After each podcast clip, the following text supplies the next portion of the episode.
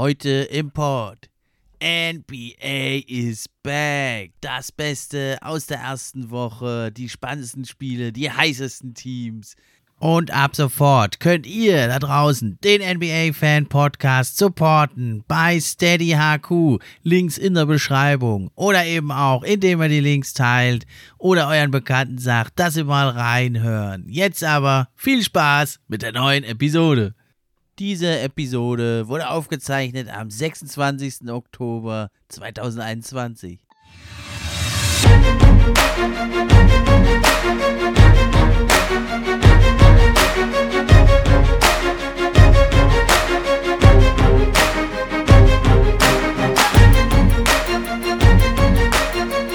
NBA Fan Podcast. Der NBA Podcast für echte Fans.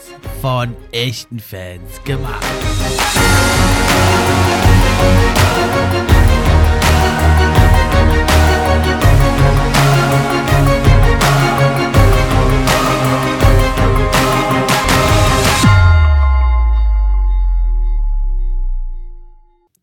Hi, hallo und herzlich willkommen zur neuen Episode vom NBA Fan Podcast.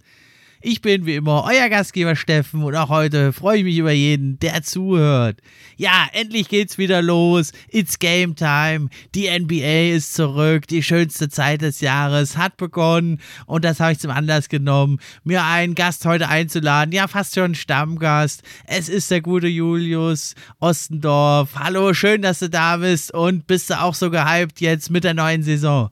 Ja, äh, servus. Danke auf jeden Fall für die Einladung. Hat mich mega gefreut, auch endlich mal wieder hier dabei sein zu können. Wir haben ja schon einige Podcasts miteinander aufgenommen. Äh, vielleicht erinnert sich der eine oder andere. Und auf die Saison bin ich natürlich absolut gehypt. Also endlich wieder äh, auf, früher aufstehen und am Morgen die ganzen Ergebnisse checken oder auf Social Media die Highlights bei Bleacher Report und Co sich anschauen zu können. Das hat mir in der ganzen langen Off-Season-Zeit äh, mega gefehlt und ähm, ja, ich bin auf jeden Fall ready to go. Genau, ja, cool, dass du da bist. Macht ja immer Bock mit dir. Und du bist ja auch jetzt als Schreiberling mittlerweile tätig. Du bist ja nicht mehr nur bei TikTok und in Sachen Podcast unterwegs. Erzähl doch mal unseren Hörern, was treibst du denn da alles Spannendes?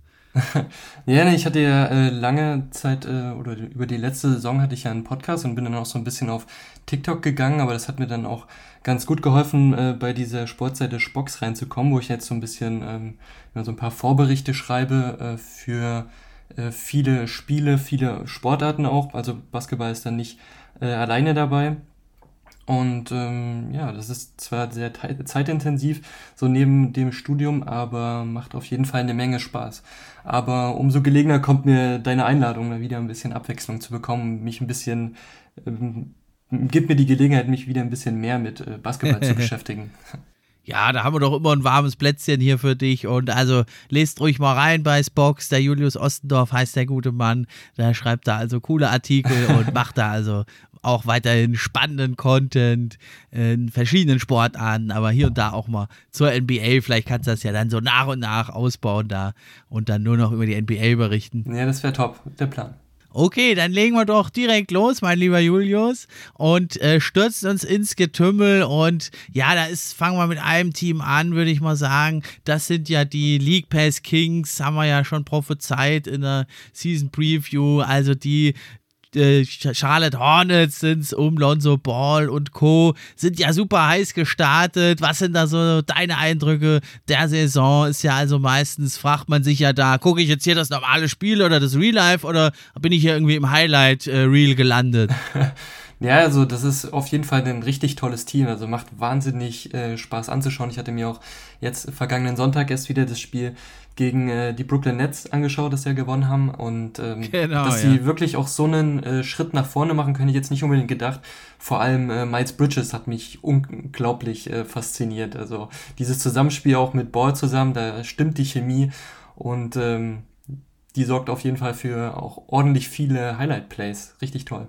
Ja, die lassen es ja immer richtig krachen und ja, vor allem natürlich, das haben ja, denke ich, viele gesehen zu früher Zeit, 22 Uhr am Sonntag gegen die Nets, aber auch davor haben sie ja sich schon einen Overtime-Krimi mit den Pacers geliefert, 123 zu 122 und jetzt äh, heute Nacht haben sie ja noch einen Overtime-Krimi gegen die Celtics nachgelegt, da hat sie dann erwischt im vierten Spiel, die erste Niederlage, ja, und äh, Lamello Ball habe ich ja schon angesprochen, ähm, was sagst du denn so zu seiner Leistung hier in diesem Jahr? Erstmal jetzt nur vier Spielen, aber ja, so das eine oder andere kann man sich ja doch schon rausziehen. Ja, du hast recht. Also vieles natürlich noch nicht gespielt, aber das, was er bisher gezeigt hat und das überrascht mich immer wieder, sagt schon so ein bisschen, er macht, hat schon wieder so einen Schritt nach vorne gemacht und er ist schon äh, an, einem, an einem Punkt in der Karriere in die äh, Liga gekommen, bei dem man eigentlich sagen würde, da braucht ein Spieler mehrere Jahre, um an diesen Punkt zu kommen. Und trotzdem hat er jetzt wieder eine neue Schippe draufgelegt, also jetzt aktuell fast 23 Punkte und wieder auch sieben Assists. Also was er von der Point Guard Position dem Team bringen kann, ist wirklich so vieles und ähm, man hat auch so echt das, ein bisschen das Gefühl, dass das dieses ganze Franchise wahnsinnig belebt ja, macht immer Bock, äh, sie zu gucken. Und sie waren ja also mit 3-0 sogar gestartet. Na, glaube ich, der beste Start seit vielen, vielen Jahren und natürlich zentral beteiligt. Lamello Ball, der ja also wirklich bislang jetzt äh, natürlich mit Vorsicht zu genießen, aber also acht Dreier pro Spiel nimmt er im Moment und trifft da also unglaubliche 50 Prozent. Also das wird er wahrscheinlich so nicht halten können, aber zeigt schon, also früh zur Saison, der Junge ist wieder heiß. Und du hast ja gesagt, Miles Bridges, also auch mit 25 Punkten Punkten bisher. Mal schauen, wie es so weitergeht. Hat es also ordentlich krachen lassen. Und man muss natürlich sagen, ja, der dritte, dritte äh, tolle Spieler da im Bunde, Terry Rosier, der war ja jetzt verletzt, der konnte ja nur ein Spiel machen. Den haben sie ja eigentlich noch in der Hinterhand. Was erwartest du dir denn von ihm diese Saison? Naja, Terry Rozier soll wieder in diese Rolle schlüpfen, in der er auch in der vergangenen Saison war, nämlich ordentlich Scoring und das hat er in der letzten Saison gezeigt. Und dass er halt ein Arbeiter ist und immer sehr, sehr gut äh, und auch verbessert aus der Offseason kam. Ich finde, das hat er, konnte man schon so ein bisschen sehen. Und ähm, wenn er wieder so ein bisschen an die Form aus der letzten Saison anknüpfen kann, dann wären die Charlotte Hornets auf jeden Fall eine richtige Gefahr im Osten. Wenn man jetzt auch überlegt, wie gut sich auch ein Miles Bridges verbessert hat, wenn man überlegt, dass es noch einen Gordon Hayward gibt, der immer wieder für ein paar äh, Punkte gut ist, in Situationen, wo es gerade eventuell ein bisschen holprig läuft, ein bisschen schwieriger ist, was äh, zustande zu bringen. Und dann finde ich auch, dass Kelly Oubre einen äh, ganz guten Eindruck gemacht hat, ganz guten ersten Eindruck. Also bringt ja fast 17 Punkte ähm, äh, auf das Scoreboard jetzt im Schnitt. Und ähm, seine Aggressivität gefällt mir. Das hat mir in der vergangenen Saison beim Warriors schon immer sehr gut gefallen. Seine Aggressivität ist äh, Gold wert. Selbstvertrauen ist also immer hoch bei ihm. Ja, mein Warriors, da konnte er ja die Räume, die Steph ihm da oder die Steph eigentlich jedem halt verschafft, nicht ganz so nutzen. Ne? Hier jetzt bei den Hornets sieht es ein bisschen besser aus und dann einen zweiten Schwachpunkt haben sie ja noch angegangen, haben sich da auf Center ja verstärkt, schon mit einem guten Veteran, jetzt kein Superstar, kein All-Star, aber ein solider Veteran, der eben der Mason Plumley gibt da um, um die 10 Punkte, 10 Rebounds und das war ja die ganz große Schwachstelle auf Center und also machen die echt einen guten Eindruck, sind ein bisschen tiefer geworden, finde ich, die Hornets, bisher zumindest. Und äh, ja, dann äh, war ja auch ziemlich geil äh, gegen die Nets, dann, dass dann plötzlich Ish äh, Smith da im letzten Quarter übernimmt und äh, Lamello dann auch sagt, na, bleib ich halt mal auf der Bank. Also ist irgendwie eine sympathische Truppe einfach, finde ich. Absolut. Und was man auch nicht vergessen darf, dass die beiden Rookies noch dazukommen, ne? James Booknight und Kai Jones. Und die sind, finde ich, auch super vielversprechend äh, gewesen. Ja, genau. Also, aber bisher fast noch gar nicht gespielt, bisschen schade, aber ja, es waren eigentlich fast alles so richtig knappe Spiele und ja, JT4 könnte man auch noch nennen, da den äh, dritten im Bunde und da hoffe ich, dass die also da noch ein bisschen mehr Spielzeit sehen, wenn es dann mal sich mehr Vertrauen erspielt haben vom Coach und wenn es vielleicht auch mal ein, ja, nicht ganz so knappes Spiel ist, dann können die Rookies da auch mal mehr ran, denke ich. Ja, genau. Spielpraxis, äh, für Spielpraxis sind sie bei den Hornets auf jeden Fall bei einem sehr, sehr guten Team. Und ähm, trotzdem denke ich, dass sie in diesem Jahr eine sehr, sehr realistische Chance haben, auch eine gute Endplatzierung zu erzielen, also in den Playoffs zu landen auf jeden Fall. Also was, was würdest du sagen? Welche, welchen Platz im Osten werden sie belegen? Ja, ganz schwierig. Also du weißt ja, Julius, das ist ja ein Hauen und Stechen da im, im Osten. Also vor ein paar Jahren wärst du mit dem Kader natürlich locker drin gewesen. Also dieses Jahr, ich weiß nicht, also sie haben das Potenzial. Sie standen ja letzte Saison auch lange auf Platz 4 oder 5, ne? Dann sind sie abgerutscht nach der Hayward-Verletzung. Da muss man allerdings sagen, ja, hm, da muss man sagen, die Pacers waren total verletzt letzte Saison. Bei den Heat und bei den Celtics lief es nicht so gut. Ja, da ist die Frage, also so 4, 5, da sehe ich sie eigentlich eher nicht, die Hornets. Ne? Aber so, sagen wir mal, Platz 6, 7, da haben sie, wenn es gut läuft, auf jeden Fall das Potenzial Potenzial, aber das da entscheidend, denke ich, da geht es um ein paar Siege. Deswegen würde ich mich da noch ein bisschen zurückhalten mit Prognosen. Aber so Platz 6 bis 8 sollte drin sein für die Hornets. Ja, das denke ich auch. Und selbst wenn nicht, für die Zukunft sind sie eigentlich ganz gut gewappnet. Auch wenn jetzt Gordon Hayward, um einzunennen, oder Mason Plumlee jetzt schon ein bisschen älter sind, aber diese ja. Young Core da, Miles Bridges, LaMelo Ball, PJ Washington und die angesprochenen Rookies, äh, die jetzt dazugekommen sind, die sind alle, die können alle ordentlich was aufbauen da in, äh, in Charlotte. Und ähm, ich denke, als äh, Fan des Teams ist man äh, selten so euphorisch gewesen wie in dieser Saison. Genau, und einen großen Druck haben sie eigentlich auch nicht, haben zwar ein paar Großverdiener, vor allem mit Hayward, aber du hast ja richtig gesagt, der Kern ist jung und da ist noch nicht so ein großer Druck. Und, aber ich habe das Gefühl, man merkt, die wollen. Ne? Das ist ja das, was man so rauslesen kann. Ne? So, äh, bei so äh, jungen Teams, äh, wenn es schon gut losgeht, ist ja oft so der Fall, aber wie es dann halt weiterläuft über die Saison, das muss man halt ein bisschen abwarten. Also oft starten ja die jungen Teams relativ flott in die Saison so die älteren Teams mit den Veteranen, die lassen es ein bisschen ruhiger angehen. Es ist halt die NBA-Saison, kein Sprint, es ist halt ein Marathon. Ne? Und da muss man halt gucken, wer hinten raus die meiste Puste hat. Ja, genau, das stimmt. Ja, ziemlich krasse Puste im Moment haben also auch die Bulls. Ja, die stehen ja jetzt mit der perfekten Bilanz noch da, 4 zu 0. Also ja, hatten allerdings jetzt nicht die besten Gegner, muss ich ja als Pistons-Fan leider gestehen. äh, haben sie zweimal die Pistons geschlagen, einmal sogar nur ganz knapp, 94, 88. Tatsächlich ein Score in der NBA 2021. Und dann haben sie die Pelicans und die Raptors geschlagen, stehen jetzt bei 4 zu 0. Ähm, was sagst du denn zu den Bulls? Machen die jetzt einen Durchmarsch äh, und kommen in die Playoffs oder meinst du, das ist noch ein bisschen mit Vorsicht zu genießen? Naja, in die Playoffs werden sie ganz sicher kommen und ich denke auch, dass sie äh, schon eine Rolle spielen werden in den Playoffs. Wie weit sie dann kommen, ist erstmal eine andere Frage. Ich würde mal vorab sagen, weiter als äh, die zweite Runde oder in der zweiten Runde ist dann spätestens Schluss. Aber trotzdem muss man schon festhalten, nach den paar Spielen, die es jetzt waren, dass es ein richtig schöner Basketball ist, den die da spielen. Also dieses, das Miteinander hat in diesem Team, was ja eigentlich schon zum großen Teil so eher neu zusammengewürfelt ist jetzt, echt sehr, sehr gut geklappt. Also Ball Movement hat richtig viel Spaß gemacht, haben sich richtig viele äh, gute Looks erarbeitet, viele gute Würfe. Und ähm, defensiv kann man sagen, ja, war jetzt eigentlich schon besser als erwartet. Äh, besser als man ähm, äh, davon hätte man jetzt nicht unbedingt ausgehen können. Aber auf der anderen Seite waren sie jetzt auch nicht, wie du sagst, die großen Gegner, gegen die man da gespielt hat.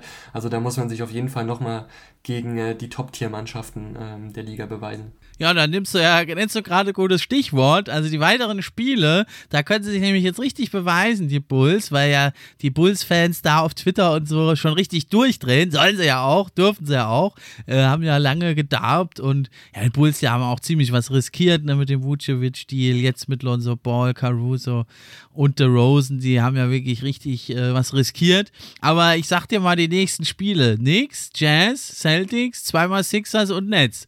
Dann äh, nach zehn Spielen, dann glaube ich, dann siehst du, wo du wirklich stehst als Bulls. Oh ja, das werden auf jeden Fall ordentliche Belastungsproben sein erstmal. Aber das sind sehr, sehr geile Matchups. Ich hoffe, dass ich mir da einige von anschauen kann. Ja, und du hast es angesprochen, also offensiv haben sie echt überzeugt. Ich meine, Zach Levine richtig stark letzte Saison, das war klar, dass der jetzt nicht mehr absinkt. Und aber auch Rosen gefällt mir echt gut. Lonzo Ball, ne, Caruso mit seiner Power ist schon gleich wieder zum Fanliebling geworden. Was ich so ein bisschen noch als Schwachstelle sehe, ist der Nikola Vucevic. Der hat jetzt zwar von Stats geht's, 14 Punkte, 11 Rebounds, aber der wurde ja letzte Saison auch schon gerade defensiv da auch öfter mal ausgeguckt, ne, als Schwachpunkt. Und ja, gerade das Pick and Roll mit Levine, was man sich ja so erhofft hat, das finde ich, das läuft diese Saison auch noch nicht so gut. Meinst du, der ist wirklich da ein Schwachpunkt, der All-Star, oder äh, übertreibe ich da jetzt?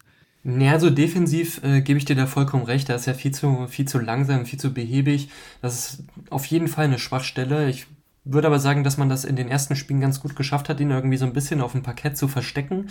Ähm, und äh, in der Offensive würde ich ja nicht unbedingt zustimmen. Also dieses Two-Man-Game damit Levine zusammen hat mir teilweise eigentlich echt ganz gut gefallen. Also laufen das Pick and Roll und ähm, Vucevic dann immer mit seinem Floater so aus der Midrange. Das hat schon ähm, echt ganz gut ausgesehen. Und vor allem arbeiten sie haben sie haben beide halt eine echt gute Gravity und haben dann den Spielern auf den Außen äh, tolle Würfe erarbeiten können. Also äh, Ball, Williams äh, haben da oder auch Caruso haben da wirklich ordentlich von äh, profitieren können, was die freien Würfe angeht. Aber so mehr Chemie, ich meine, du hast gesagt, er wurde halt unter der Saison letztes Jahr erst dahin getradet. Mm, ähm, das stimmt. Die Chemie wird sich noch entwickeln über das, äh, über das laufende Jahr und dafür, dass sie jetzt schon 4-0 gestartet sind, obwohl sie erst ein, ein neu zusammengewürfeltes Team sind und noch so viel Entwicklungspotenzial vor sich haben, da kann man, finde ich, echt gute Sachen erwarten von der Mannschaft. Ah, da hast du recht. Und die nimmt ihnen auch keiner mehr, die vier Siege. Und ja, nicht die stärksten Gegner, aber eben auch selber frisch zusammengewürfelt. Das hast du gut auf den Punkt gebracht. Ja, und natürlich sind sie jetzt nicht mehr ganz so abhängig da auch von Seklevin Vucevic. Sie haben auch andere Optionen. Der Rosen kann ja sehr gut sich seinen eigenen Wurf kreieren. Lonzo Ball auch mal hier und da. Ja, ein bisschen schade ist es, glaube ich, für Patrick Williams. Für den werden ja nicht mehr viele Würfe abfallen. Die ersten Spiele nur 4,5. Aber ja, vielleicht kann er ja im Schatten dann da der bekannteren Spieler äh, sich weiterentwickeln. Ja, nee, klar, er wird halt jetzt nicht mehr so die Scoring-Aufgaben übernehmen, aber man muss ja trotzdem sagen, er hat wahnsinnig viel Zeit trotzdem bekommen. Also sie haben ja viel so diese Sechser-Rotation gespielt. Ähm, also Ball, DeRozan, Levine, Vucevic und dann Caruso und Williams noch so äh, mit von der Bank. Und beide haben sehr, sehr viele Minuten bekommen und jetzt agiert er halt weniger so als dieser, als der Scorer, also die eine Scoring-Option neben äh, Levine, sondern mehr so als ähm, Verstärker oder ähm, Advantage äh, Capitalizer oder Extender. Und ähm, ich finde, da kann er, diesen Job macht er auch schon ganz gut. Also diese ganzen äh, Pin-Screens, die er da für mhm. die Außen setzt, für Lonzo Ball hat man das einige Male gesehen. Äh, die Rolle kann er sich auch super einfinden und ich meine, für ihn ist es jetzt auch kein Nachteil. Er spielt da mit äh, vier oder sagen wir drei sehr erfahrenen äh, oder einigermaßen erfahrenen Spielern auf dem Parkett zusammen und er ist noch jung, der wird eine Menge aus der Zeit mitnehmen.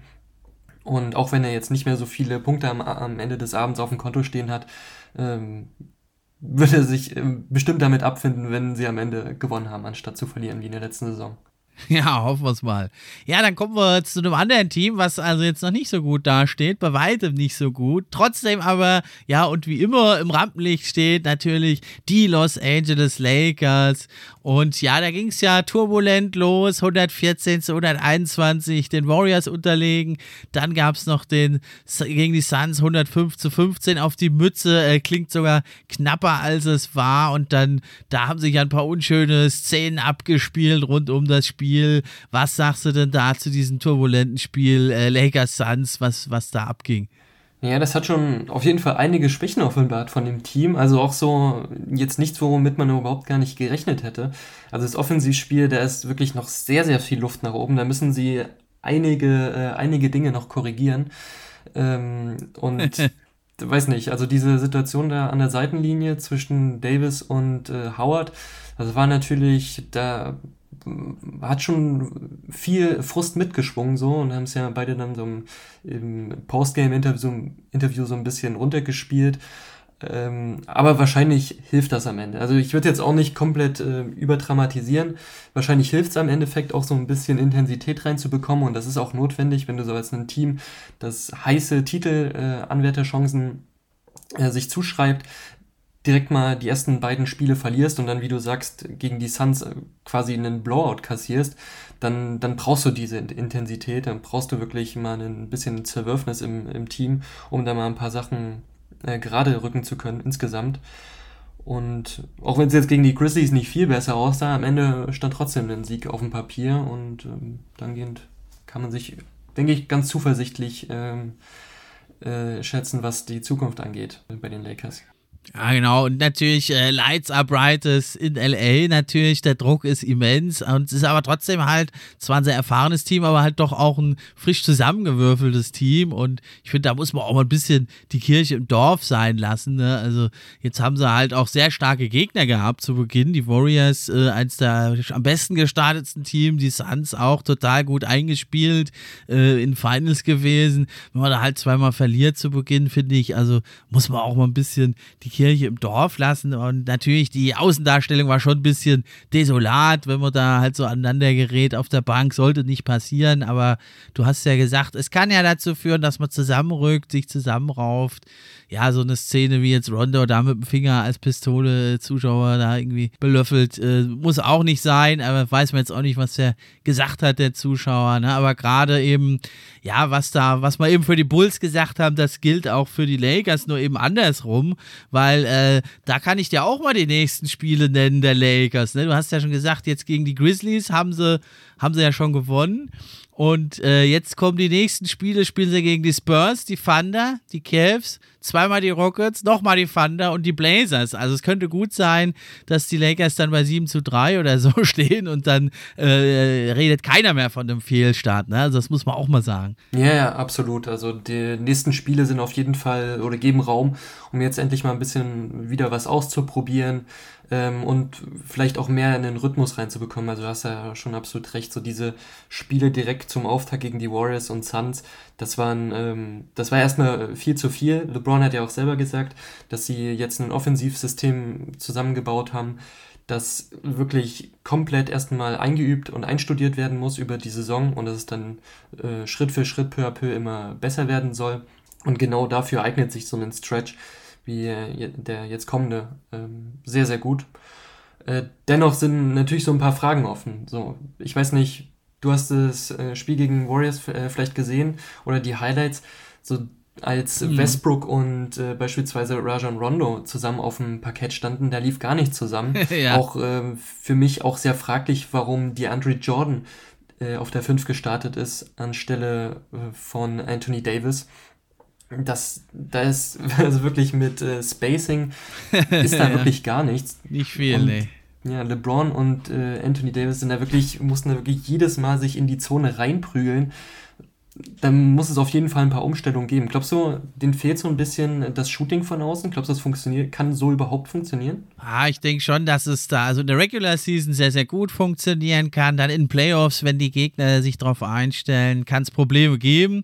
Das ist völlig klar. Der Fit mit Westbrook ist sehr, sehr fragwürdig. Das hat man ja auch gerade im Spiel gegen die Warriors gesehen, was man da wirklich rauslesen konnte. Die Warriors waren halt ein Team mit einem klaren Gameplan. Da wusste jeder, was ist meine Aufgabe, was ist zu tun. Ne, das ist ja sowas, was man schon in den ersten Spielen der Saison rauslesen kann, auch unabhängig vom Ergebnis. Ja, und bei den Lakers hast du gemerkt, der Russell Westbrook, der hat da eigentlich gar keine Ahnung, was er machen soll. Ja, und das ist natürlich auch erstmal so eine Feel-Out-Phase. Und ich glaube auch persönlich für Russell Westbrook wird es schwer, äh, da äh, die Punkte aufzulegen. Ne? Also ich meine, die Assists und Rebounds, die wird er schon irgendwie holen, auch wenn er halt dann 5, 6 Turnover hat, wie im Moment, aber er kann halt einfach nicht werfen. Er hat den völlig verloren, seinen Touch und das wird, glaube ich, äh, noch wirklich eine Herausforderung. Ansonsten haben sie ja durchaus schon, also Rondo hat hin und wieder mal gute Stretches mit Shooting, Carmelo sowieso, hat ja jetzt auch äh, auf Nummer 9 ist er gekommen in der All-Time-Liste und also auch ein Malik Monk oder ein Kent Bazemore, die können hier und da auch mal einen offenen Dreier treffen. Das denke ich in der Regular Season äh, kann man das durchaus verschmerzen, aber in Playoffs dann, wenn die Teams sich darauf einstellen, wird es schwierig, aber wir wissen es ja alle zur Trade Deadline. Was meinst du, was wird da passieren? Meinst du, Westbrook wird gehen? The GM schlägt wieder zu. das jetzt nicht unbedingt, aber der, das könnte natürlich sein. Also, wenn es ganz knüppelig kommt, glaube ich jetzt aber eher nicht. Aber ja, da wird der ein oder andere Shooter irgendwo sich auch nochmal anschließen. Ne? Also, der ein oder andere Veteran und Ringjäger und dann kann man sich da noch ein paar Dreier mehr draufpacken. Das ist, glaube ich, nicht so das Problem, sondern eher von, von dir ja schon angesprochen auch, ja, die Rotations. Und da muss Frank Vogel, äh, hat er ja auch schon jetzt ein Stück weit einfach bessere Lösungen finden und die Superstars vielleicht auch ein bisschen mehr staggern. und dann, dann sieht das Ganze auch besser aus. Saß ja gegen die Grizzlies auch schon, die ja, ja auch super gut gestartet sind und die musste auch erstmal schlagen und das waren jetzt schon drei super gute Gegner, die die Lakers hatten, also äh, und jetzt haben sie ja auch den Sieg geholt und also ich denke, das entwickelt sich vorsichtig in die, in die richtige Richtung. Jetzt gab es ja aber schon die nächste Schreckensmeldung. LeBron James äh, ja, ist ja zusammengeprallt und hat jetzt Schmerzen da wieder im selben Knöchel. Das wäre natürlich der Super-GAU, also im selben Knöchel, der ihn ja schon große Teile der letzten Saison gekostet hat. Das wäre natürlich eine absolute Katastrophe, oder? Ja, das wäre natürlich der, der Killer für eine gute äh, Lakers-Saison. Da brauchen wir gar nicht drum diskutieren. Ich, mich hat es eh sehr überrascht, wie gut er wieder in die Saison reingestartet ist. Also der Anfang gegen äh, die Warriors im ersten Spiel war ja super beeindruckend. Dass er, ich weiß nicht, wie es jetzt genau war, 6 von 6 oder so gestartet. Also wirklich alle Würfe am Anfang getroffen. Auch mehrere hinter der Dreierlinie war er quasi der Einzige, der da irgendwas getroffen hat. Und ähm, das ist wirklich. ja, er macht jetzt den Floor Spacer, ne? Er nimmt ja fast äh, 10 Dreier, hat er jetzt im Schnitt genommen in den äh, drei Spielen. Also nicht insgesamt, sondern pro Spiel, ne? ja, und hat sie auch, auch gut getroffen, ne? Also hat sie auch sehr gut genau, getroffen. Ja. 48 Prozent. Also die Sample Size ist jetzt, wir haben es schon gesagt, nicht, nicht so groß. Man muss ja schauen, wie sich das entwickelt. Ähm, aber so wie das jetzt in den ersten Spielen aussah, hat er wirklich nochmal einiges auf seinen Wurf draufgepackt. Da muss man wirklich, äh, kann man nur den, den Hut vorziehen. Und äh, wenn er so mit einem Beispiel vorangeht, dann werden viele auch äh, nachziehen. Und du hast die Spieler schon angesprochen, Malik Monk, äh, Carmelo Anthony und vor allem auch ein Kent Basemore, der mir gut gefallen hat, vor allem defensiv in den ersten Spielen. Die können äh, sehr, sehr wichtige Rollen einnehmen bei den Lakers und eventuell kriegt man im Gegenzug für einen DeAndre Jordan, der in meinen Augen überhaupt nicht in das Team reinpasst. Vielleicht nochmal äh, einen halbwegs guten Shooter, das erwähnt, ins Team dann äh, der, nach der Trade Deadline, äh, vor der Trade Deadline. Dann sieht das natürlich wieder anders aus. Aber das Spacing, da müssen sie sich echt ein bisschen drauf fokussieren. Weil wenn die Zone zu ist, dann äh, machst du deinen beiden Stars das Leben schwer. Ja, da haben sie sich halt jetzt für Russell Westbrook entschieden. Ich denke, da hat LeBron irgendwie seine Finger im Spiel gehabt. Also ein Buddy Hield und noch was anderes hätte mir da eigentlich viel besser gefallen. Aber, oder auch ein Kentavious Caldwell Pope und Kuzma und wie sie alle heißen. Aber jetzt haben sie halt Russell Westbrook und. Ja, dass sie KCP abgegeben haben. Das hat wehgetan, Caruso auch. Das, das denke ich, werden sie noch merken. Aber ich denke, das ist ein Kader, der auf jeden Fall für über 50 Siege gut ist, wenn alles gut geht. Ja, absolut. Ob sie ähm, Titelanwärter sind, ich, ich, ich, ich es noch so ein bisschen zu bezweifeln. Also Westbrook muss absolut seine Rolle finden. Gegen die Grizzlies, finde ich, hat er es schon wesentlich besser gemacht. Weniger dumme Midrange-Jumper genommen, die er eh nie trifft, so, sondern eher ein bisschen teamdienlicher. So, ich meine, er hat ja auch am Ende 13 Assists oder so gehabt. Das war ja wirklich sehr, sehr krass. Und wenn er sich äh, in dieser Rolle einfindet, so diese Rolle für, für sich vereinnimmt im Team, dann kann er sicherlich sehr viel mehr gehen, als was wir bisher gesehen haben. Ob es im Endeffekt in den Playoffs, wie, wie du es gesagt hast, gegen Teams reicht, die sich auf sowas einstellen können, ich, ich habe da noch so meine Bedenken. ja, warten wir es ab. Ja, also das nächste Team, was wir noch besprechen wollen, ja, das äh, viele reden ja davon, das wäre das Traumfinale Lakers gegen Nets. Also die Nets äh, ja auch nicht ganz so holprig äh, oder nicht ganz so fehlerfrei da aus den äh, Startlöchern gekommen, stehen jetzt bei 2 zu 2. Erst haben sie relativ deutlich gegen die Bucks verloren, dann haben sie gegen die Sixers gewonnen. Dann haben sie ja gegen die Hornets eben das Ding am Sonntag verloren und jetzt haben sie aber die Wizards mit 14 Punkten geschlagen. Was sagst du so zum Saisonstart der Nets? Ich denke, bei alle über allen Dingen ist da halt das große Thema Kyrie Irving. Ja, das stimmt wahrscheinlich. Also es überschattet ein bisschen das, äh, das Franchise gerade und wahrscheinlich färbt das auch so ein bisschen auf äh, die Moral der Spieler ab, könnte ich mir vorstellen, wenn dann auf einmal so ein, so ein wesentlicher Teil äh, deines Games einfach so wegfällt. Ich meine, so einen so ein Scorer wie Kyrie, den kann man natürlich nicht einfach ersetzen. Ist äh, sicherlich auch, was so in der, die Teamchemie angeht und so was der Stellenwert innerhalb des Teams angeht, ähm, ein großer Faktor. Ähm, und dass er weggefallen ist, tut ihnen natürlich absolut weh. Wie sie gestartet sind, ist trotzdem sehr unglücklich, finde ich. Also wie sie sich in den vier Spielen bisher gezeigt haben, das war was mir da wirklich als Zuschauer gefehlt hat, war so ein richtiger Gameplan. So, mir hat mhm. da viel zu viele sehr, sehr dumme Abschlüsse ähm, KD kann halt das. Der, der, kann, der kann es halt, er geht in den äh, Post gegen irgendeinen Spieler und dreht sich um und schießt den Fadeaway rein und das am, am laufenden Band. Aber das kann halt sonst niemand und äh, alle Spieler immer wieder in solche Situationen, in solche ISO-Plays oder Alleingänge reinlaufen zu lassen. Ich weiß nicht, was der Coaching-Staff da bisher wirklich ähm, gemacht hat, wofür der bisher wirklich verantwortlich war. Aber ich fand das sehr, sehr schwierig anzuschauen, die Netzgames. Hat, finde ich, nicht so viel Spaß gemacht. ja, es war ja schon letzte Saison so, dass diese halt die Regular Season, weil sie halt so stark sind, ja so ein bisschen als Testlabor äh, betrachten. Aber ja, weiß ich jetzt nicht bei manchen Dingen, ob das jetzt wirklich noch Testlabor ist oder ja, es ist natürlich auch noch früh in der Saison, aber ja, ich muss sagen, also mit Kyrie Irving, ich denke, ist klar, da haben wir sie alle als großen Favoriten gesehen. Jetzt hieß es immer, ja, äh, eigentlich auch ohne Kyrie Irving sind sie Favorit. Das finde ich eigentlich, äh, hatte ich von Anfang an nicht so gesehen. Also sie sind natürlich Mitfavorit, aber alleiniger Favorit sind sie für mich ohne Kyrie Irving, wenn der jetzt wirklich nicht mehr kommen sollte, sind sie für mich nicht Top-Favorit. Das wären dann doch eher die Bugs. Wie siehst du das? Ähm, ja, ich würde schon sagen, dass sie auch immer noch einer der absoluten Favoriten sind. Weil ich meine, man muss sich ja nur mal anschauen, die Series letztes Jahr gegen die Bucks, ähm, wie weit die Nets dort gekommen sind. Und da hattest du, da hattest du noch einen äh, verletzten James Harden im Team und jetzt den hast einbeinigen du Harden. Den, du hast den einbeinigen Harden, genau, und du hast äh, den einbeinigen Bart. Und dann hast du, er ist jetzt wieder fit, dann hast du einen Patty Mills dazu gewonnen. Wahnsinnig guter Scorer, finde ich auch stimmt, richtig ja. toll abgeliefert in den ersten Spielen. Ähm, dann hast du natürlich immer noch einen Blake Griffin, der jetzt langsam sich auch immer mehr an das Spiel anpasst. Du hast tatsächlich einen, einen Marcus Aldridge wieder dazu bekommen. Du hast einen erfahrenen Spieler wie Paul Millsap noch von der Bank und äh, natürlich noch ähm, Spieler wie Joe Harris, Bruce Brown oder Nicholas Claxton, die ihre Rollen richtig gut ähm, äh, spielen können. Also wenn die wirklich, ich sag mal, gut gecoacht werden und einen richtigen Gameplan entwickeln und äh, sich gut einspielen, du, gute Teamchemie entwickeln, dann ist das für mich auch immer noch ein, eigentlich mit der Favorit, also absolut der Favorit im Osten. Ob es äh, der Favorit auf den Titel ist insgesamt, das weiß ich noch nicht so ganz. Die sind auch, auch, auch ohne Kyrie, sind sie noch in meinen Augen ganz oben mit dabei. Ganz oben mit dabei schon, aber halt nicht so der super mega Monster Top-Favorit, finde ich. Ja, das ist jetzt nicht so ein, nicht so ein super Team. Okay? Es ist eher ein faires Team, wenn man es jetzt im Wettbewerb sieht.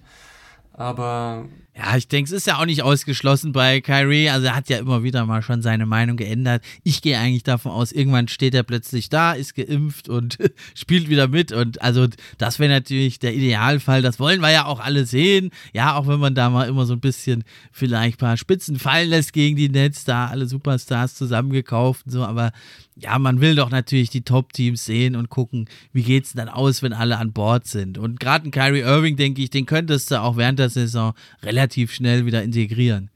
Ja, ich denke auch, ähm, dass die Möglichkeit besteht, dass diese Regelung irgendwann aufgehoben wird. Das wäre natürlich also, auch die Variante. Corona jetzt irgendwann abfla äh, ein bisschen, bisschen abflacht, so ähm, aufgrund, der äh, vielen Impfungen, dann äh, wird eventuell solche, werden solche Städte wie New York oder San Francisco irgendwann von diesen, von diesen Regelungen abweichen und die Saison ist lang. Das äh, die Saison geht noch viele, viele Monate und äh, derzeit kann sich eventuell vieles ändern. Drauf äh, pokern sollte man natürlich nicht, aber wie du sagst, ähm, vielleicht gibt er sich der Impfung einfach auch hin. Ja, das wäre natürlich, das würden wir uns alle wünschen, dass die Lage sich da entspannt oder dass er sich doch entscheidet, sich zu impfen zu lassen. Aber jedenfalls äh, irgendwie da dem Druck da jetzt von diesen Fans, die da demonstrieren, sollte sich die NBA, finde ich, nicht beugen. Also wenn es die medizinische Lage hergibt, dann können sie das natürlich zurücknehmen. Das wäre natürlich eh das Beste, das wollen ja alle. Ne? Aber das war ja schon eine unschöne Szene. Hast das gesehen? Wieder haben sich ja welche sogar dann versucht, Zutritt zu verschaffen zum Stadion da. Äh, ja, das, das denke ich nicht, aber man muss auch trotzdem festhalten, festhalten, dass äh, große Teile der USA nicht geimpft sind. Also bei uns ist ja, sieht es ja äh, zumindest etwas besser aus, aber da ist ja wirklich fast die Hälfte der Menschen, die sich nicht haben impfen lassen. Und dementsprechend hat er auch gar nicht so wenige Leute, die sich da eher auf seine äh, Seite schlagen. aber ich will es auch gar nicht da weiter so ja, ja, Detail gehen oder so darüber spekulieren. Im Endeffekt wollen wir alle, wie du sagst, einfach nur, dass wir alle Superstars sehen können, dass wir einen schönen Wettbewerb sehen und dass wir tolle Spiele sehen. Das hast du schön auf den Punkt gebracht. Ja, aber ich finde, man hat jetzt schon gesehen, es waren zwar nur ein paar Spiele, das sagen wir heute irgendwie ständig, ne, aber ähm, ja, sie brauchen doch, finde ich, Kyrie Irving. Das hat man gesehen, weil, also wirklich, bei aller Liebe für Patty Mills, aber er ist ja jetzt nicht so der Playmaker, ne? Er ist ja schon eher ein Scorer. Ja, er wäre auch super dann von der Bank natürlich als Scorer. Aber so als Playmaker haben sie dann eigentlich nur James Harden. Ne? Und der gibt ja also auch, finde ich, äh, wundersame Wandlung. Ja, gibt ja da den Playmaker, aber sonst haben sie eigentlich außer James Harden da keinen richtigen Playmaker im Kader ohne Kyrie Irving. Und das finde ich, hat man jetzt in den ersten paar Spielen schon ein bisschen gemerkt. Ja, das stimmt. Also vielleicht hat man sich so ein bisschen seine, diese, diese Assist- und äh, Spielmacheraufgaben von Patty Mills gewünscht. Die Rolle konnte er jetzt nicht wirklich einfüllen. Und auch von der Bank hast du halt sonst auch viele, nur noch viele Bigs. Weiß nicht, vielleicht schlägt man da ja auch nochmal zu der, während der Trade-Zeit. Die Youngster noch, Dayron Sharp, Cameron Thomas, aber die sind natürlich jetzt da auf allerhöchstem Niveau und in Playoffs sowieso da noch nicht bereit in der Saison vielleicht hier und da mal. Ja, was auch super interessant ist, ging ja auch durch die Medien, ist ja jetzt die neuen Regeln. Ne, wird ja jetzt äh, weniger äh, Fouls ziehen, ist das Ziel. Ja, unnatürliche Bewegungen in den Verteidiger reinspringen, wird nicht mehr so gepfiffen. Und siehe da, äh, James Harden hat bisher pro Spiel nur drei Freiwürfe, unglaublich. Also letzte Saison hat er auch schon ein bisschen weniger gehabt als sonst, sonst hatte er ja jahrelang immer zweistellige Zahlen. Was sagst du denn zu der Entwicklung? Ja, also ich finde das super toll, dass äh, solche Regeln eingeführt werden. Ähm, ich glaube gehört zu haben, dass es auch scheinbar immer so ein bisschen am Anfang der Saison ist, wenn äh, Regeländerungen eingeführt wurden, dass man quasi so ein bisschen ein Exempel statuieren will an den äh, Spielern, zu sagen, so, ja. wir machen jetzt neue Regelungen, haltet euch auch gefälligst dran. Ähm, und dass man das so ein bisschen, äh, dass die Spieler sich da auch dahingehend ein bisschen anpassen können. Aber grundsätzlich finde ich das eine sehr, sehr tolle Regelung. Diese ständigen Spielunterbrechungen, immer diese Wartezeiten auf ja. den Freiwurf, finde ich, hat, äh, war, das war wirklich sehr, sehr nervig dass man das so gut hinbekommen hat bei James Harden, wie gesagt, das hat jetzt erstmal funktioniert. Muss man schauen, wie sich das über die Saison hin entwickelt. Und äh, bei ja, anderen Spielern hat es auch nicht so gut geklappt. Also einen, ähm, einen Trey Young hat, wirft jetzt auch immer noch sechs, sieben Freiwürfe im Spiel. Ja, das stimmt. Also ganz rausbekommst du das nicht. Ich, ich wäre ja zu haben für so eine, so eine komplette Überarbeitung des Ganzen. Dass du es beispielsweise so machst, da gab es ja mal die, stand ja immer die Idee im Raum, dass man anstelle eine, äh, anstelle zwei Freiwürfe immer nur einen wirft, der dann aber äh, zwei Punkte zählt, finde ich zum Beispiel auch richtig toll. Das würde alles äh, viel, äh, viel mehr beschleunigen, viel mehr ähm, Tempo würde im Spiel ja. bleiben. Gerade bei Janis, ne, der ja immer sehr lange braucht. Jetzt, jetzt, hat er sich aber auch angepasst. Also es gibt ja nur noch einen Dribble. Genau, ja, aber da war ja in Playoffs, wenn du dich noch erinnerst, da wurde mal mitgestoppt, wie viel er für Freiwürfe brauchte in einem Quarter und das waren schon ein paar Minuten. Ja, das stimmt. Aber ich denke, die NBA ist immer offen für solche Regeländerungen. Ich hoffe mal, ähm, oder ich bin da eigentlich zuversichtlich, dass sie da das auch nochmal anpacken werden. Ja, generell fände ich es auch eine tolle Sache. Äh, Harden und Steve Nash haben sich ein bisschen jetzt beschwert, aber ja, ich denke, das wird sich auch noch einpegeln und auch James Harden wird schon wieder herausfinden, wie er irgendwie seine Fouls ziehen kann. Es ist ja, man kann dazu stehen, wie man will, aber es ist halt schon auch eine Fähigkeit, einfach das zu können. Ich hoffe ja so ein bisschen vielleicht, ja, dass äh, damit vielleicht auch einhergeht, ne, wenn es nicht mehr ganz so viele Foul Calls gibt, dass vielleicht der Ball halt auch wieder mehr bewegt wird. Ne? Weil es war ja also gerade jetzt bei diesen Teams, James Harden, äh, bei den Rockets noch mehr als bei den Nets, aber auch Trey Young äh, bei den Hawks oder auch äh, bei den Mavs mit Luka Doncic. Schon sehr Isolation Heavy. Ja, also einer kreiert da so diese tollen Isolation Spieler. Kreieren ist ja auch spannend, aber der Rest steht eigentlich nur doof rum. Und da hoffe ich, dass es vielleicht doch sich lohnt, wieder mehr den Ball auch zu bewegen, die Defense in Bewegung zu bringen, ja, mal die Seite zu wechseln und dann mal einen Pass zu machen auf einen James Harden, der dann schon eine Defense vorfindet, die vielleicht schon mal geswitcht hat und dann erst anfängt anfängt zu kreieren. Und das ist eigentlich was, was viele ja auch gerne sehen, bei, allen, bei aller Liebe für diese Isolation. Ja, yeah, absolut. Also, wenn wir ein bisschen mehr Ball-Movement sehen, das wäre für alle nur äh, interessanter. Aber solange es sich halt mehr lohnt, das Foul zu ziehen und an die Linie zu gehen, wird das halt nicht passieren. Ich meine, es ist ja klar, gehst du jetzt, machst du jetzt ein normales Play und hast eine Wahrscheinlichkeit von, ich sag mal, 40, 50 Prozent, dass der Ball am Ende im Korb landet oder du gehst darauf, das Foul zu ziehen und machst dann mit 80-prozentiger Wahrscheinlichkeit beide Freiwürfe rein. Das ist ja allein schon aus statistischer Sicht macht das ja viel mehr Sinn, darauf zu gehen. Und wenn man das wirklich mal ein bisschen einschränkt und auch effektiv einschränkt, dann ähm, ist das für, den, für die Zuschauer auf jeden Fall nur von Vorteil. Ich wünsche mir das auf jeden Fall sehr. Ja, warten wir es mal ab. Ne? Hängt natürlich halt dann eben davon ab, wird das jetzt so durchgezogen mit den Foul Calls oder nicht und oder ob und wie die Spieler da wieder Wege finden, dann doch wieder äh, das auszunutzen. Das wird also richtig spannend, aber das ist ja immer in Bewegung und das macht ja die NBA auch zu so einer spannenden, dynamischen Liga. Ja, jemand, der auch ganz guten Korb trifft und auch ein ganz netter Isolation-Spieler ist natürlich Steph Curry, auch seine Warriors, ja mit 3 zu 0, sensationell stark gestartet. Was sagst du dazu? Was ist dir da aufgefallen in den bisherigen Spielen äh, der Golden State Warriors? Also ich finde, die Warriors haben echt echt Spaß gemacht, auch anzuschauen. Also die erste Halbzeit im ersten Spiel gegen die Lakers war, war, war schwierig anzuschauen, aber danach ähm, sah es wirklich sehr, sehr gut aus. Also man hat mich so ein bisschen an die, an die Zeiten von vor ein paar Jahren erinnert. Also wirklich, wie du schon vorhin gesagt hast, man hat den Gameplan gesehen, man hat gesehen, dass die sehr, sehr schön den, den Ball rotieren lassen, viele äh, freie Würfe am Ende finden und ähm, auch viele Spieler gefunden haben jetzt in der Offseason, die sehr, sehr gut reinpassen. Also, um da nur mal ein paar zu nennen, Igudala, genau, Bielica ja. und Bielica, die Otto, Otto Porter Jr., genau, das, das sind wirklich ähm, sehr, sehr gute Ergänzungen gewesen, die man echt nicht unterschätzen darf. Genau, ja, und dann haben sie ja noch hier den, äh, das Ass im Ärmel. Viele sagen ja hier, der wird äh, Most Improved Player. Was sagst du zu John Poole? Ja, Wahnsinn, was er für, für Schritte gemacht hat. Ich finde, man hat es im letzten Jahr schon so ein bisschen im Play-In-Tournament gesehen. Da hat er wirklich auch ähm, also an Stellen Brillanz äh, bewiesen. Unglaublich, äh, mhm. wie, wie schnell der Typ ist schon die letzten sechs Wochen auch der Regular Season hat er auch fast 18 Punkte bei guten Quoten aufgelegt und ja, dann im Play-Tournament, du sagst es, das bestätigt auch. Und diese Saison macht er so weiter. Ja, genau. Also, wenn er so weitermacht, definitiv ein äh, legitimer Anwärter für einen äh, Most Improved Player Award.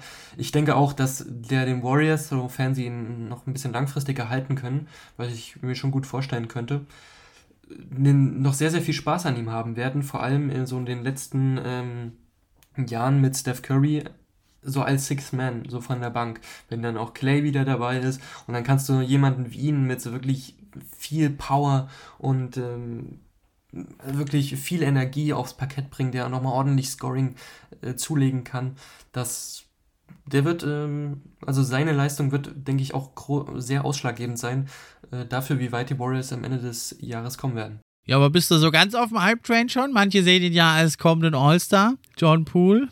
Ja, kommender All-Star, das ist, das ist, äh, es ist hart, ähm, also es ist schon viel gesagt, sowas. Das ist schon eine große Prognose, aber man muss trotzdem festhalten, dass, äh, ich meine, ich glaube, er spielt jetzt seine, seine dritte Saison in der NBA. Ja, 22 Jahre jung. Und diese, die, diese Entwicklungskurve, die er genommen hat, die ist wirklich sehr steil nach oben mhm. gegangen. Also er ist wirklich in die Liga ja. gekommen als noch ein unerfahrener Spieler, ähm, noch nicht wirklich was aufs Parkett gebracht. Letzte Saison hat er dann, wir haben es schon gesagt, so ab und zu mal so seine Brillanz aufblitzen lassen und in dieser Saison auch mit einer ordentlichen Konstanz, also ja, wir müssen die Kirche im Dorf lassen, sind erst drei Spiele gespielt, aber auch die äh, Preseason Games hat er ordentlich bewiesen, was er scoring-technisch kann. Und ähm, wenn er defensiv dann noch ein bisschen dran anknüpft, dann könnte, könnte er definitiv Ortser-Potenzial. Äh ja, schauen wir mal. Also Potenzial ist da. Wie weit es ihn dann führt, das werden wir ja mitverfolgen und mitkommentieren. Ja, aber wirklich on fire, absolut Steph Curry. Ne? Also dem hat, glaube ich, das gar nicht so schlecht getan, dass sie nicht in die Playoffs kamen, dass er eine längere Pause hatte. Der legt ja Fabelwerte auf, also 31 Punkte. Dann ist er plötzlich jetzt auch ein super Rebounder, einer der besten in der Liga nach drei Spielen. Kratzt am Triple-Double hier sogar und kam jetzt ja noch in den Club da mit, äh, also Punkten und Assists. Ja, ist also kein reiner Scorer mehr wie zu Beginn. Der hat ja wirklich seine Handles und Passes extrem aufgebaut und also ich glaube, eigentlich im Moment der Spieler, den man einfach sehen muss, oder? Ja, absolut. Also es ist wirklich je, in jedem Abend, an dem Steph Curry äh, spielt, das ist wirklich ein absolutes Highlight.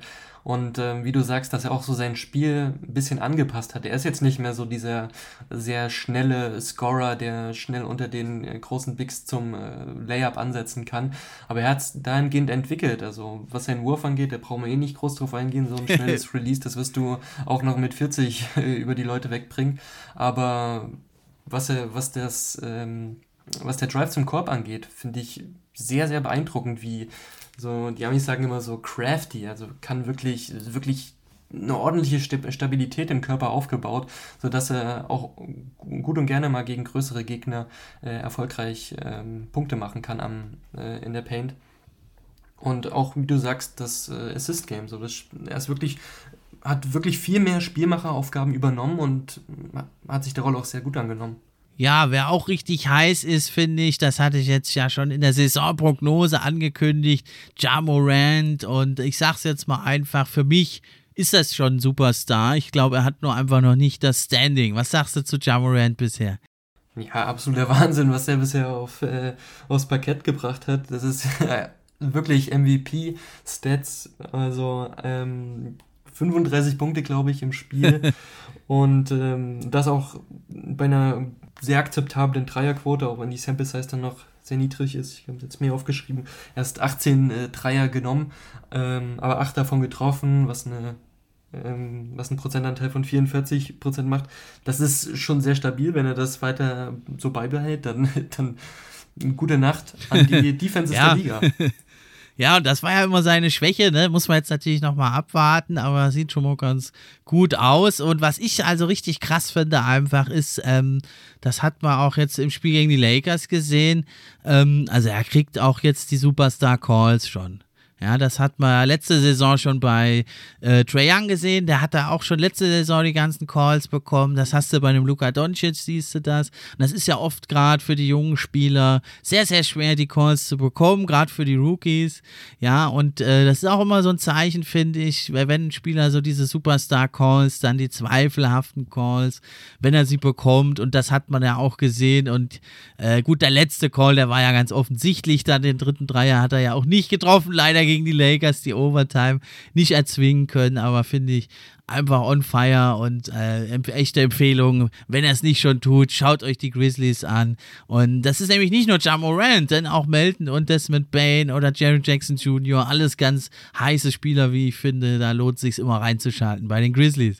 Ja, absolut. Also das Team hat wirklich, ist wirklich, hat einen super geilen Gameplan. Also ich muss noch mal sagen, acht Spieler aus dem Team haben jetzt in den ersten äh, drei Spielen zweistellig gescored. Also ja. im Durchschnitt, das ist eine wahnsinnige äh, Marge und auch fast vier Spieler erzielen im Durchschnitt 20 Punkte pro Spiel. Also neben Ja, der wie gesagt 35 aufs Parkett legt, Melton 21,5, Bane 22,9 und äh, JJJ 18,4. Das sind und das alles bei sehr, sehr, von sehr, sehr jungen Spielern.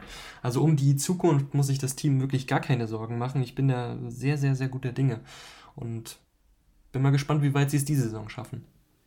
Also, Play-Tournament sind sie ja immer dabei gewesen bisher, aber vielleicht können sie sogar mal sich besser platzieren. Ne? Aber ich finde also auch, der, du hast gesagt, der Gameplay, der gefällt mir auch sehr gut. Also ich finde eh, der Taylor Jenkins, der Coach, der ist so ein bisschen unterschätzt, weil die Grizzlies sind halt immer so ein bisschen unterm Radar. Und ja, er hat eigentlich da schon wieder so eine taffe Grind-Kultur geschaffen mit einem guten Gameplan. Alles da junge Leute, wissen alle genau, was sie machen wollen, wie sie spielen wollen.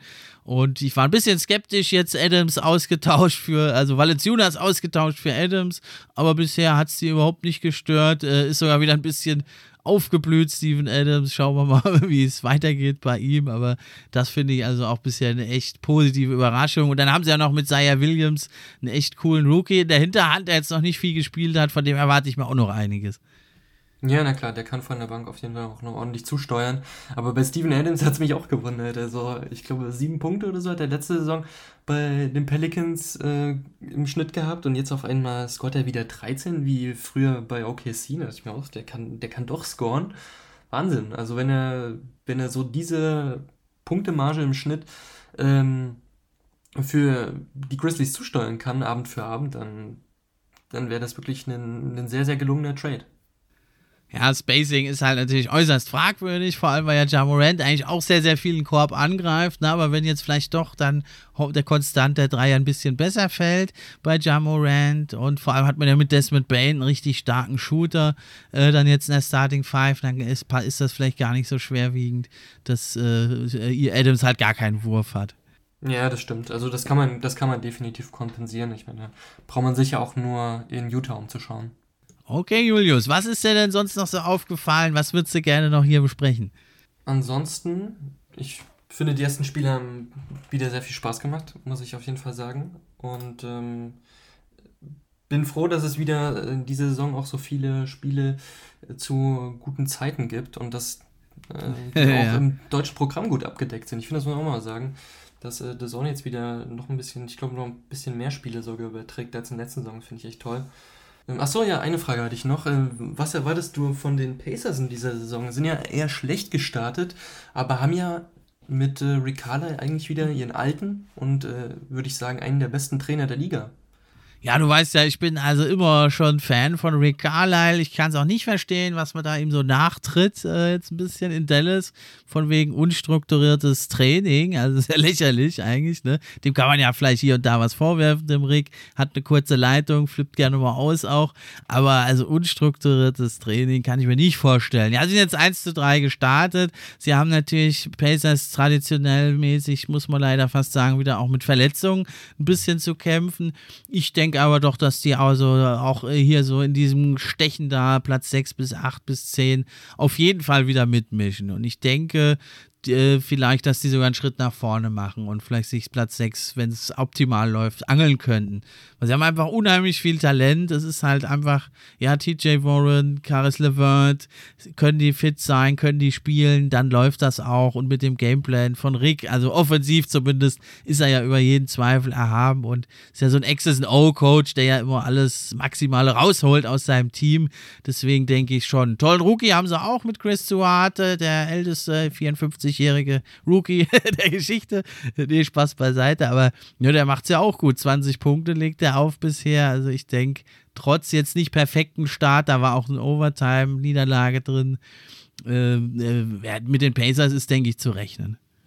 Absolut. Ich sehe ja gerade, ich schaue mir gerade nochmal den Kader an. Die haben einen Spieler im Team, Dwayne äh, Washington Jr. Der ist ja deutsch.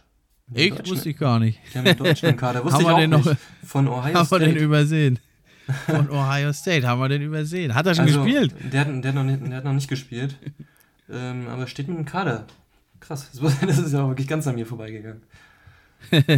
ja, dann vielleicht eine Sache noch. Du weißt ja hier beim NBA-Fan-Podcast, wir haben immer so ein bisschen ein Auge auf die Youngsters und die Zukunft auch für Future. Hatten wir ja auch mal eine Reihe gemacht.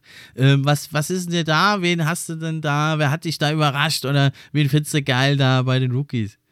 Ja, also bei den Rookies haben wir auf jeden Fall ähm, ähm, Moses Moody, Musis, Moody Mosi, nee, Spaß. Ähm, Moses Moody? Ja, nee, ich habe gerade Kendrick Perkins ein bisschen nachmachen wollen. Ähm, ja, auf jeden Fall das Team, das ähm, die Houston Rockets zusammengestellt haben, finde ich, find ich auf jeden Fall sehr, sehr geil.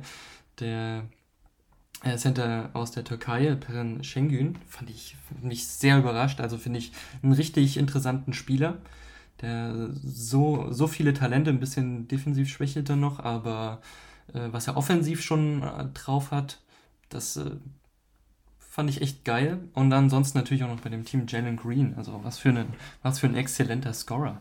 Wow. Explosiver macht Antritt. Macht, macht richtig Spaß, den zuzuschauen. Wer ist denn noch sonst auch? Ja, jetzt zuletzt explodiert, ne? 16 Punkte gemacht und 47% Dreier bisher getroffen, einen krachenden Dank ausgepackt. Ja, der hat also eine Dynamik, ne, der Jalen Green. Wenn der mal irgendwie ins Rollen kommt, der ist ja kaum zu stoppen. Ja, Schengen auch, hast du recht, ne? Statsheet Stuffer bisher 8 Punkte, 4 Rebounds, paar Assists, 2,3 Steals, ein Block, hat aber auch 4,3 Fouls, muss ich noch ein bisschen anpassen, ja. Und ich habe mich ja, äh, bin echt auch jetzt Fan geworden mittlerweile von Davion Mitchell, äh, der Off, Off Night absolut, Mitchell. Absolut, äh, hast ja. du von dem schon was gesehen auch?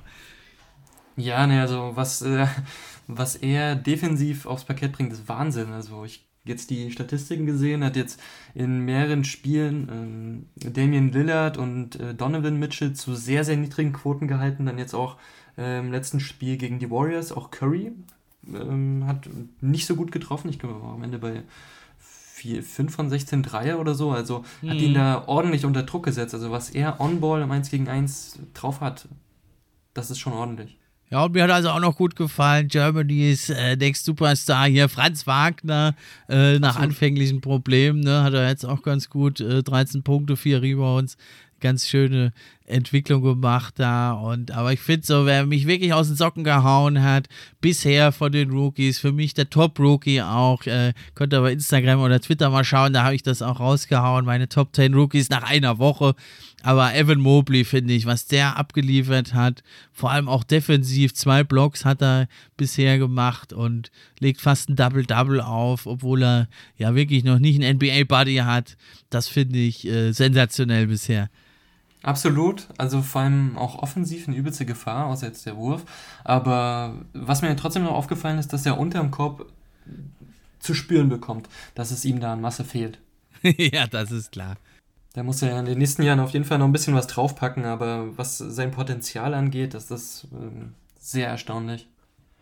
Dafür haben sie ja Jared Allen auch noch geholt, dass da äh, Mobley sich nicht auf Center aufreiben muss. Ja, und auf zwei habe ich da in meinem Top 10 Ranking, könnt ihr wie gesagt mal reinschauen, habe ich Scotty Barnes, also den fand ich eh toll. Ne, den hatte ich aber, ich hatte ihn ja auf Platz 5 statt auf 4 gesehen. Aber der hat es ja auch richtig krachen lassen bisher mit 17 Punkten, ach, über 8 Rebounds. Ja, der Dreier fällt noch nicht, aber das, das hatte sich ja schon angedeutet. Aber finde ich also auch, der hat nochmal äh, richtig überrascht, wie gut er direkt ankommt in der NBA, der Allrounder. Absolut, ja. Also Dreier muss er sich mal draufpacken, da hat er bisher fast nichts geworfen. Der hat sechs Versuche genommen, nur einen getroffen. Aber du sagst es schon, hat äh, trotzdem einen wahnsinnig positiven Eindruck hinterlassen und was ich auch toll finde, super sympathischer Mensch. Ja, das hast du schön gesagt. Ja, Mensch, Julius, da ist die Stunde schon fast wieder voll. Also hat echt Bock gemacht mit dir. Die heutige Episode ist, glaube ich, dann damit am Ende. Die Saison natürlich ist noch total am Anfang. Das ist ja äh, das Geile jetzt. Können wir jeden Tag wieder uns da rein versenken in die NBA. Richtig cool war es, dass du da warst. Hat richtig Bock gemacht, mein Lieber. Und bist natürlich herzlich willkommen hier auch in Zukunft. Ja, absolut. Hat äh, wieder mal wahnsinnig viel Spaß gemacht. Ein bisschen über die NBA zu reden. Ähm, und ja, also sag Bescheid, bin gerne wieder dabei und ähm, ja, wünsche dir auf jeden Fall noch eine schöne Woche. Okay, das wünsche ich dir auch und natürlich allen unseren Hörern. Macht's gut, das war's. Ich bin raus. Ciao.